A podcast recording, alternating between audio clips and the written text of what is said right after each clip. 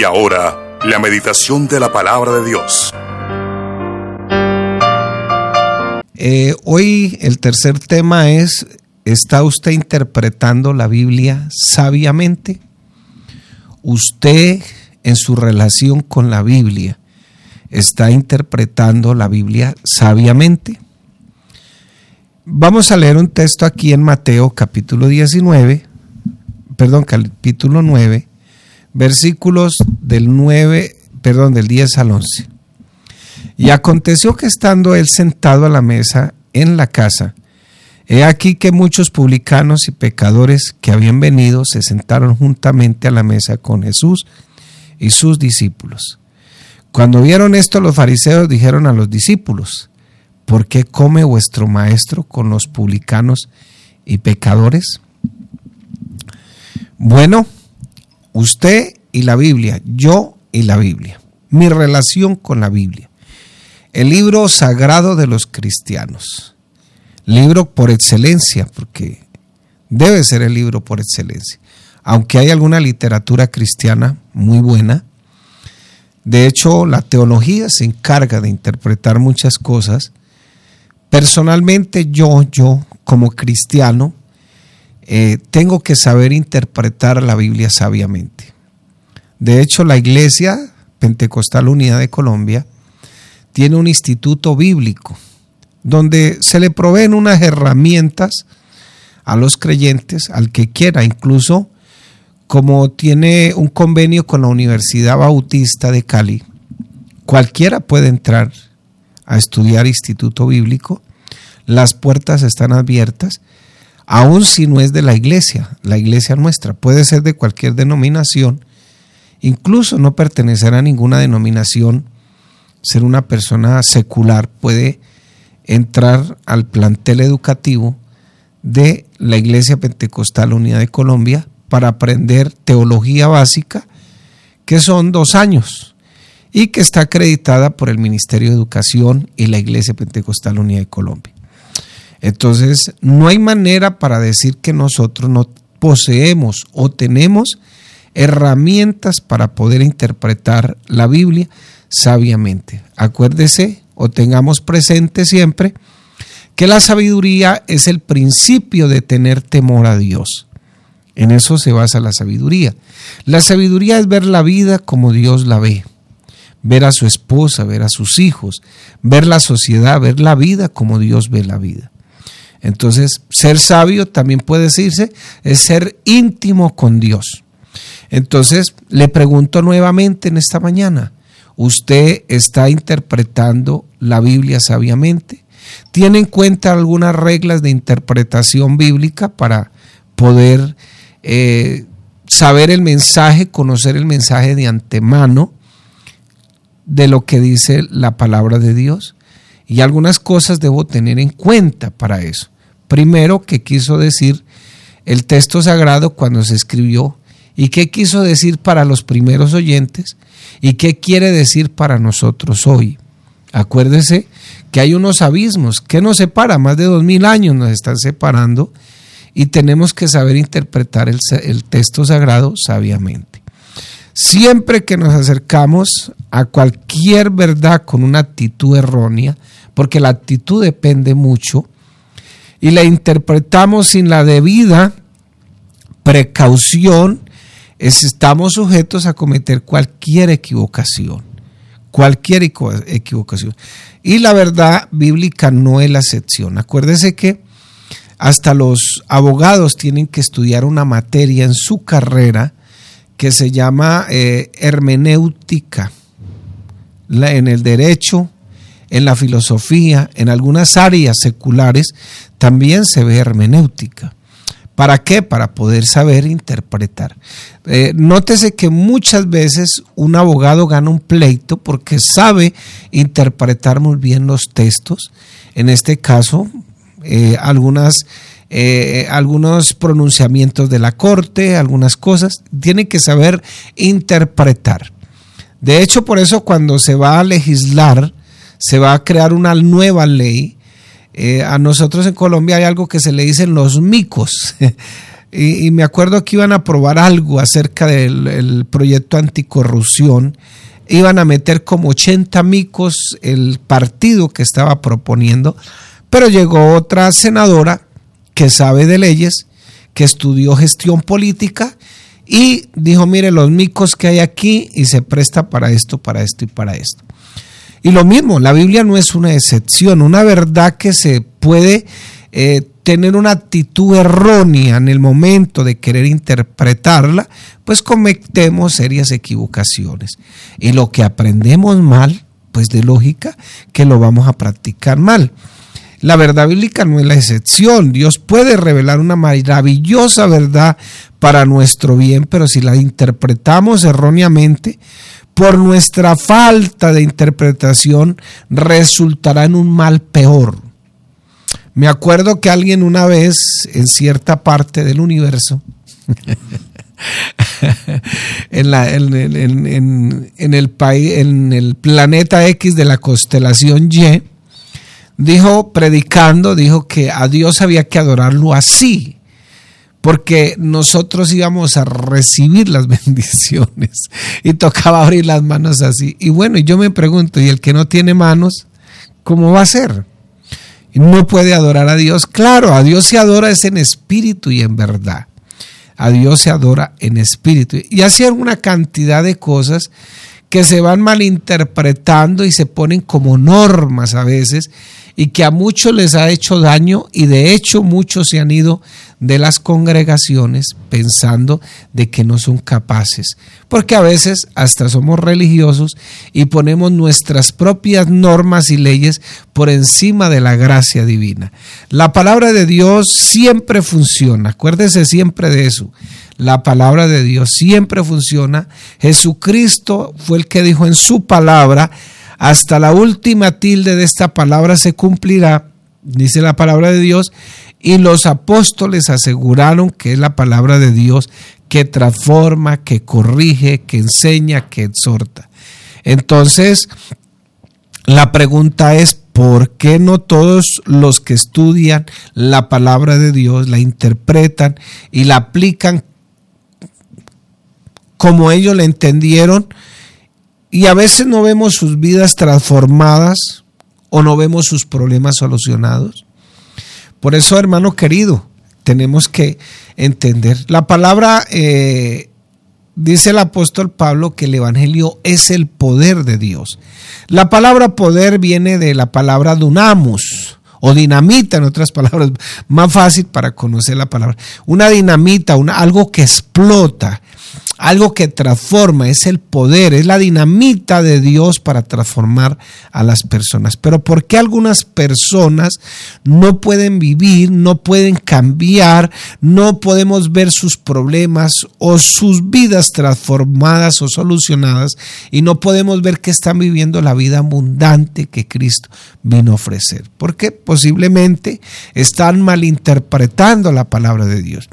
Y la respuesta a lo que acabo de hacer, la, pregunta está en la, la, misma pregunta.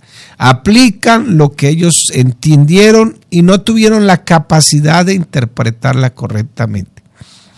A mí me decía un hermano hace poquito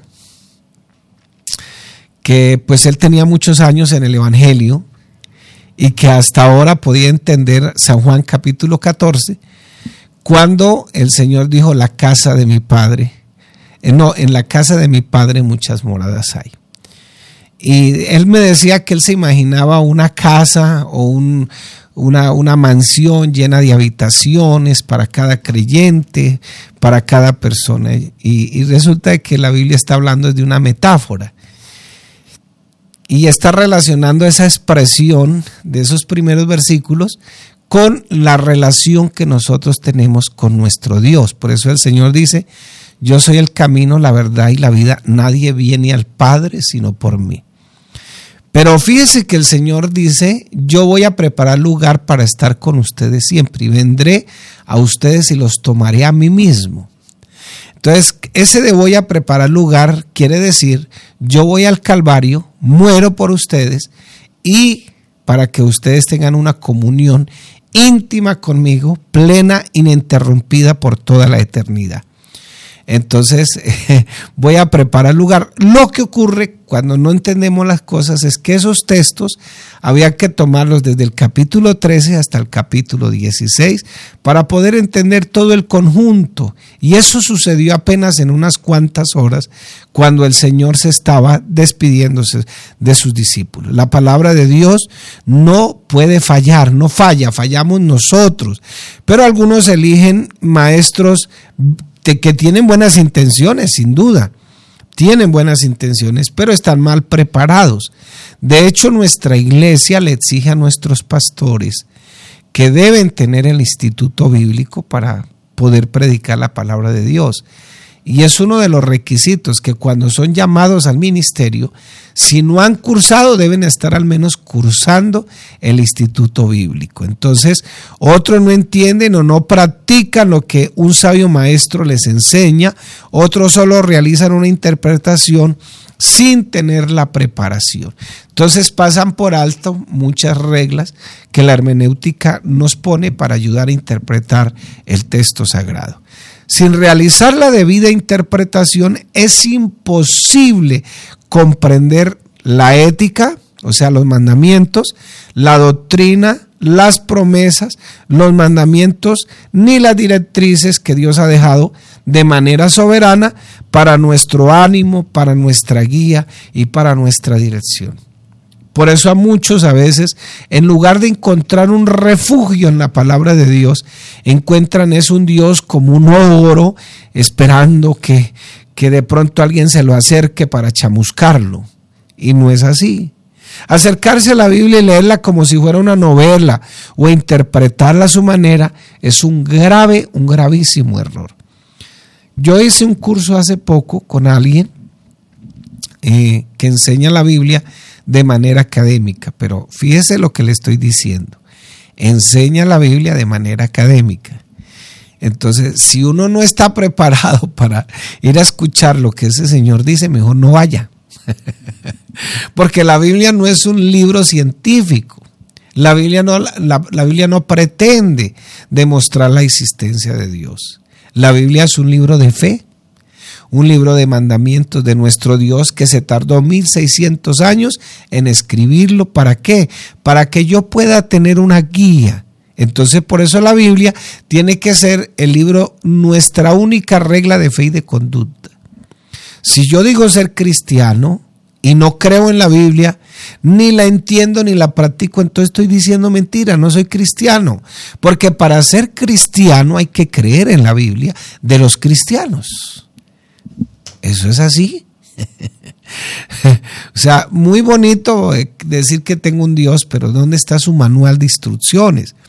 Todo lo que Dios ha decidido revelar no es fácilmente entendible y debemos asegurarnos de que nos acercamos a la verdad bíblica como si fuera, no como si fuera un horóscopo cristiano para obtener la guía que esperamos.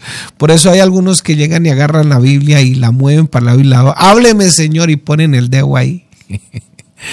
Entonces, el hermanito que hizo eso porque siempre estaba acostumbrado, entonces llegaba y, como, una, como la ruleta las doy, pum, ponía el día. Entonces un día encontró y él y leyó, dice, Judas fue y se ahorcó. Hay poder, diablo mentiroso. Y volvió y echó la ruleta y ta, ta, ta, ta, ta, y volvió y puso el dedo ahí. Entonces volvió y leyó y decía, lo que vaya a hacer, hazlo pronto. Entonces, así no se estudia la Biblia. Así no se interpreta la Biblia. La Biblia se interpreta teniendo en cuenta algunas reglas. El cristiano que realiza una mala interpretación, por eso no puede entender la verdad revelada. Tampoco puede vivir la abundante, no puede vivir esa vida abundante que Dios nos ha, nos ha dado, que Dios nos ha diseñado en su palabra, tampoco puede practicar la verdad el cristiano que comprende mal o rechaza las buenas explicaciones. Yo tengo un problema y lo confieso en esta mañana aquí. yo, eh, yo no soy un predicador siete truenos, de esos que botan relámpagos, esos que eh, están ahí. Yo trato más bien de predicar lo que se conoce en algunas reglas de interpretación sermones expositivos. Son un poco más profundos, más tediosos para estudiarlos, hay que sacarles más tiempo, hay que dedicarles más tiempo. Eh, usted un sermón eh, bien hechecito se puede gastar hasta una semana preparándolo, dedicándole hasta dos, tres horas diarias. y parece imposible, pero es verdad. Entonces, eh, son cosas muy extenuantes a ratos, a veces cansan, pero uno siente la satisfacción de que uno está haciendo las cosas correctamente y dando a entender correctamente la palabra de Dios. Entonces uno puede manejar temas eh, lamentablemente a veces nosotros los cristianos pentecostales, ¿qué quiere decir pentecostal? Pentecostal quiere decir que creemos en el derramamiento del Espíritu Santo, creemos que la iglesia nació el día de Pentecostés y creemos en los dones del Espíritu Santo. Por eso somos pentecostales, porque creemos en el don del Espíritu Santo. Pero a veces se metió algo que se llama en la historia neopentecostalismo. Una predicación de emociones, de saltos, de gritos. No estoy en contra de eso, mi hermano, y quiero aclarar aquí esto. ¿Por qué? Porque nuestras emociones en la adoración a Dios también están involucradas. Si yo siento gritar, si yo siento hablar en lenguas, si yo siento danzar en el Espíritu, no podemos negarnos. sino que sencillamente a veces queremos todo el tiempo estar en esa tónica y a veces nuestras emociones se vuelven sinónimo de sentir o no sentir a Dios. Entonces se nos olvidó que Dios nos, prometió, entonces no que lo sintamos, sino que iba a estar con nosotros todos los días de nuestra vida, así usted, sus emociones estén bien o no estén tan bien, Dios está con nosotros por una promesa, no porque usted lo sienta o no lo sienta.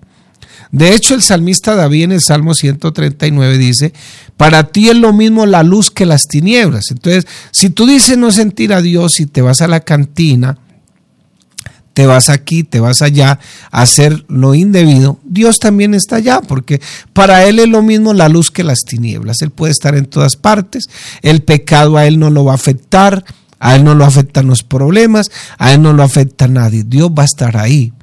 La gran dificultad para el cristiano es que ya había recibido el poder del Espíritu Santo en su vida, había sido bautizado no solamente en agua, sino también con el Espíritu y te vas y Dios está contigo para arriba y para abajo. Entonces, debes entender eso. No, yo no tengo a Dios porque lo sienta, no, yo tengo a Dios porque Él me hizo una promesa de estar conmigo todos los días de mi vida hasta que todas las cosas lleguen a su fin. Entonces, por eso nosotros debemos saber interpretar la palabra de Dios para vivir correctamente las verdades que Dios tiene en su palabra. Esto no es una carga, esto no es una imposición, no, porque lo que yo quiero dar a entender en esta mañana es que, o la pregunta que hago es, ¿está interpretando usted sabiamente la Biblia? ¿Está utilizando los recursos necesarios? Porque hay gente que saca textos de un lado, de otro, para aquí, para allá, lo saca fuera de contexto. Y sacar un texto de su contexto es un solo pretexto. Entonces, mi hermano querido, es una falta de responsabilidad. Y yo creo que nosotros como líderes, como pastores, tenemos que prepararnos muy bien para poder dar la explicación de la palabra de Dios. De hecho, el Señor dice que Él constituyó a algunos apóstoles, a otros profetas, a otros evangelistas, a otros pastores y a otros maestros. Vea que lo estoy señalando con el dedo chiquitico aquí. ¿Por qué? Porque el maestro, ¿usted con qué se rasca la oreja? ¿Con este o con este? Entonces, penetra por acá. Entonces, algunos apóstoles, a otros profetas, a otros evangelistas, a otros pastores y maestros. Claro, la palabra profeta en este tiempo prácticamente es sinónimo de adivinación. Por eso hay hermanos que corren, se han ido hasta de la iglesia, a iglesias que les profetizan. Y realmente no hay ninguna diferencia entre el brujo y el que profetiza ya. No hay ninguna diferencia. Por eso, la palabra más correcta, la, la, palabra profética más segura es la palabra que nosotros tenemos en la Biblia. Segunda de Pedro capítulo 1 versículo 12 al 19 dice, por esto yo no dejaré de recordaros siempre estas cosas, aunque vosotros las sepáis. Por eso, si el, si el pastor vuelve y repite lo mismo, por algo será, y estéis confirmados en la verdad presente. Pues tengo por justo, en tanto que estoy en el cuerpo, el despertaros con amonestación. Aquí es un poquito más duro el apóstol Pablo, Pedro, perdón, sabiendo que en el breve en breve debo abandonar el cuerpo como nuestro Señor Jesucristo me ha declarado, también yo procuraré con diligencia que después de mi partida vosotros podáis en todo momento tener memoria de estas cosas, porque no os he dado a conocer el poder y la venida de nuestro Señor Jesucristo siguiendo fábulas artificiosas, sino como habiendo visto con nuestros propios ojos su majestad. Pues cuando él recibió de Dios Padre honra y gloria, le fue enviada desde la magnífica gloria una voz que decía, este es mi Hijo amado en el cual tengo complacencia. Y vosotros y nosotros oímos esta voz enviada del cielo cuando estábamos con él en el monte santo. Tenemos también la palabra profética más segura a la cual hacéis bien en estar atentos, como a una antorcha que alumbra en lugar oscuro hasta que el día esclarezca y el lucero de la mañana salga de, de vuestros corazones. Entonces, mi hermano, lamentablemente el profetismo en este tiempo se ha, se ha confundido con una adivinación falsa. El profetismo en la Biblia está basado en lo que Dios dice en su palabra. Entonces, démonos cuenta como algunos agarran aquí, tergiversan, van por aquí, van por allá, hasta los mismos hermanos. Y dice apóstol, el apóstol Juan, y salieron de nosotros, porque tienen una luz, una interpretación. Alguien que fue pastor de la iglesia, que recibía parte de los diezmos, porque de ahí viene el salario de nosotros. Hay una parte de los diezmos que se quedan para la congregación, otras se van para la obra misionera, pero es, para eso son los diezmos. Es el aporte que el hermano voluntariamente da para qué? Para para el sostenimiento de la obra y de ahí se saca el salario del pastor. Esa persona que por mucho tiempo fue miembro de la iglesia, Ahora pues anda diciendo que no es necesario diezmar, que no es necesario congregarse. Y entonces, ¿cómo hacen las personas para crecer espiritualmente, para crecer en, en, la iglesia, para que crezcan, como dice la palabra de Dios. Pues Dios constituyó a unos apóstoles, a otros profetas, a otros pastores, a otros evangelistas y a otros maestros para la perfección. Esa palabra perfección que está escrita ahí en Efesios capítulo 4, después del versículo 11, se trata de una palabra que tiene que ver con el sobandero. Eh, bueno, y con el fisioterapeuta, más, más, más moderna la palabra. Entonces, ¿para qué? Para perfeccionar, o sea, apretar, cuadrar, para la obra del ministerio, no para hacer más pastores. Exactamente, pues algunos saldrán al ministerio, pero dice para perfeccionar a los santos para la obra del ministerio. La palabra ministerio significa diaconía o viene de la palabra diaconía que significa para que le sirvan bien a Dios. Entonces, por eso hay personas que se les pregunta por la pena de muerte y no saben dar una respuesta. Se les pregunta cómo debe ser la vida política del cristiano, tampoco saben dar una respuesta. Cómo debe comportarse el cristiano en sus labores diarias, tampoco saben una respuesta. Cómo debe ser el, el cristiano en el colegio, en la universidad, en su trabajo, cómo debe ser en su hogar, en su familia, cómo disciplinar a sus hijos, cómo manejar su vida sexual, su vida económica que no tienen una respuesta. Alguien le pregunta, tampoco sabe respuestas. Entonces, muy bonito ser pentecostales y gloria a Dios, soy pentecostal de la cabeza a los pies, como dice el coro. Pero me gusta también estar aterrizado en el sentido de poder saber las verdades divinas para poderlas practicar como Dios quiere o como Dios las ha diseñado en su palabra, para que yo viva la vida abundante que Él tiene preparado.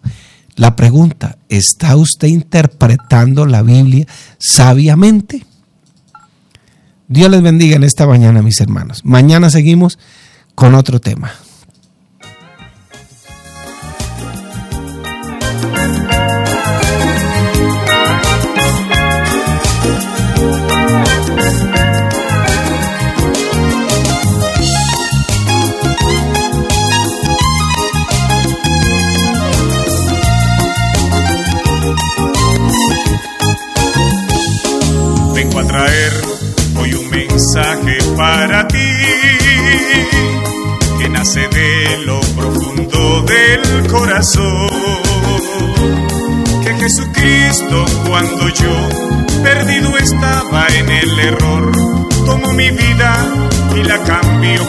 Su poder. No sé si puedas imaginar lo que pasó cuando en el nombre de Jesús me bauticé. Allá en el cielo hay un gran libro, es el libro de la vida, y mi nombre en ese libro escrito fue. Mira cómo todo cambió, Cristo a mí me hizo feliz. Si tú pudieras comprender este verdadero vivir, tú no estarías hoy andando sin sentido en este mundo que poca cosa tiene para ti. Si tú le pudieras hoy abrir el corazón a mi Jesús, tú también serías feliz.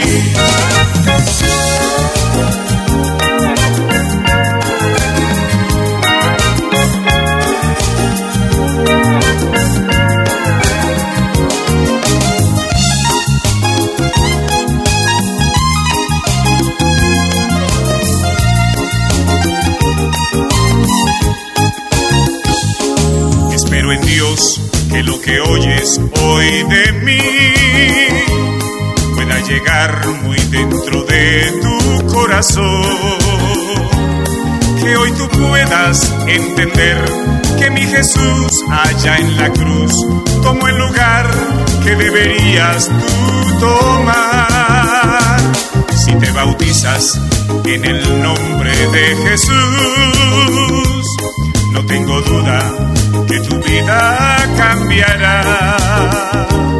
Y allá en el cielo, en el gran libro, en el libro de la vida, el nombre tuyo allí también se escribirá. Mira cómo todo cambió, Cristo a mí me hizo feliz.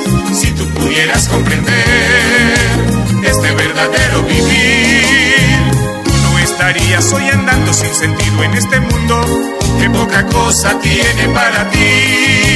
Si tú le pudieras hoy abrir el corazón a mi Jesús, tú también serías feliz.